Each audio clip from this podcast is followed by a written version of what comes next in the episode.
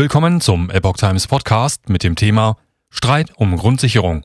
Verbände fordern Einigung über Bürgergeld. Koalition kommt Union entgegen. Ein Artikel von Reinhard Werner vom 22. November 2022. Der Vermittlungsausschuss soll am Mittwoch eine Lösung im Streit um das geplante Bürgergeld finden. Die Koalition ist bereit, der Union entgegenzukommen. Am Mittwochabend, den 23.11., soll es im Vermittlungsausschuss zu einer Einigung zwischen Ampelkoalition und Union über den Systemwechsel von Hartz IV zum Bürgergeld kommen. Es handelt sich vielleicht um die letzte Gelegenheit, dessen Umsetzung zum 1. Januar 2023 zu ermöglichen. Zuletzt hatte die Union das Vorhaben über den Bundesrat blockiert. Wie die Bild-Zeitung berichtet, soll sich die Ampelregierung gegenüber der Union in einem entscheidenden Punkt kompromissbereit zeigen so soll die sogenannte Vertrauenszeit wegfallen, in der Leistungsempfänger bei Abschluss einer Kooperationsvereinigung mit dem Jobcenter nicht mit Sanktionen rechnen müssten. Diese hätte sechs Monate betragen.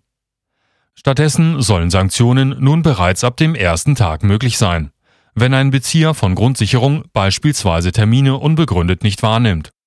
Vor allem die SPD wollte mit der Regelung der Rechtsprechung zu Hartz IV Rechnung tragen, die in vielen Fällen Sanktionen als rechtswidrig aufgehoben hat. Die Union hingegen befürchtet den Wegfall von Anreizen zur Arbeitsaufnahme. Union will auch höheres Schonvermögen verhindern. Ob sich die Union mit dem Angebot zufrieden geben wird, ist ungewiss. Sie nimmt immer noch Anstoß an höheren Schonvermögen, das die Ampel in ihrem Konzept vorgesehen hat. Zwei Jahre lang sollen demnach Singles bis zu 60.000 Euro an Vermögen besitzen dürfen, ohne es verbrauchen zu müssen. Für jedes weitere Familienmitglied kämen weitere 30.000 Euro dazu. Erst danach soll dieses auf 15.000 Euro sinken. Damit will die Koalition vor allem die Lebensleistung von Erwerbsfähigen würdigen, die im Alter in die Grundsicherung fallen. Ungewiss ist auch noch, wie künftig die Angemessenheitsprüfung der Wohnsituation stattfindet.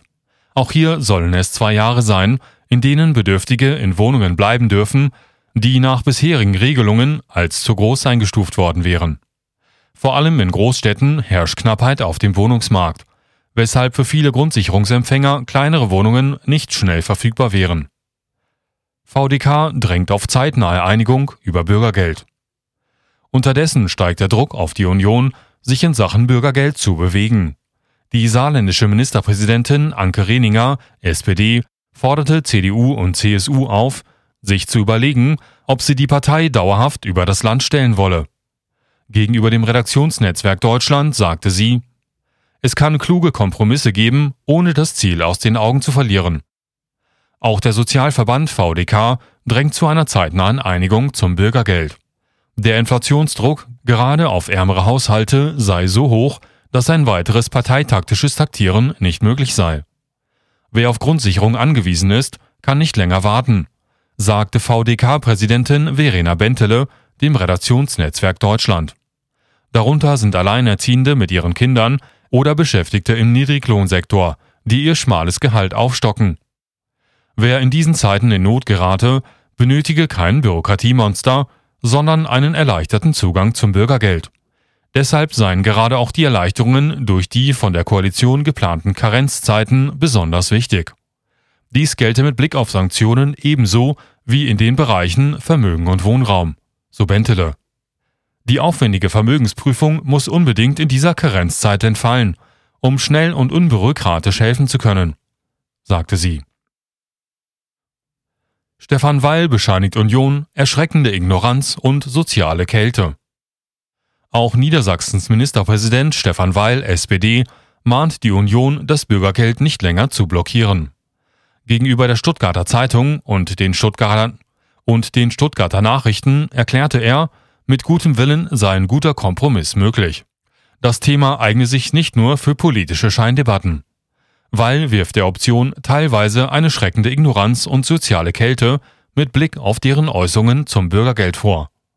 Unionsfraktionschef Friedrich Merz forderte am Montag einen fertig ausformulierten Gesetzesentwurf von der Ampel. Erst ein solcher könne Grundlage für eine Zustimmung der Union zum Bürgergeld sein.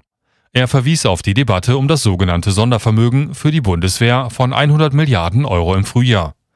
Diesbezüglich habe die Union mit bloßen politischen Zusagen der Ampel nur schlechte Erfahrungen gemacht, so Merz. Die Ampel habe davon keine einzige eingehalten. Keine Kostenexplosion im Bereich der Grundsicherung. Den Angaben des Statistischen Bundesamtes zufolge haben sich die Kosten für Leistungen nach dem SGB II in der Zeit zwischen 2011 und 2020 weitgehend zwischen 41 und 45 Milliarden Euro jährlich eingependelt.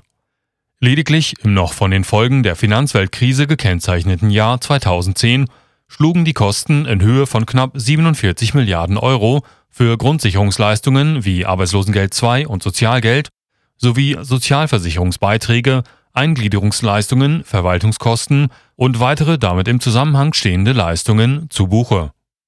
Für reine Sozialhilfeleistungen ohne die Mittel zur Grundsicherung für Arbeitssuchende hatten die Sozialhilfeträger in Deutschland im Vorjahr 15,3 Milliarden Euro netto ausgegeben. Dies entspricht einem deutlichen Anstieg um 6,5 Prozent gegenüber dem Corona-Jahr 2020.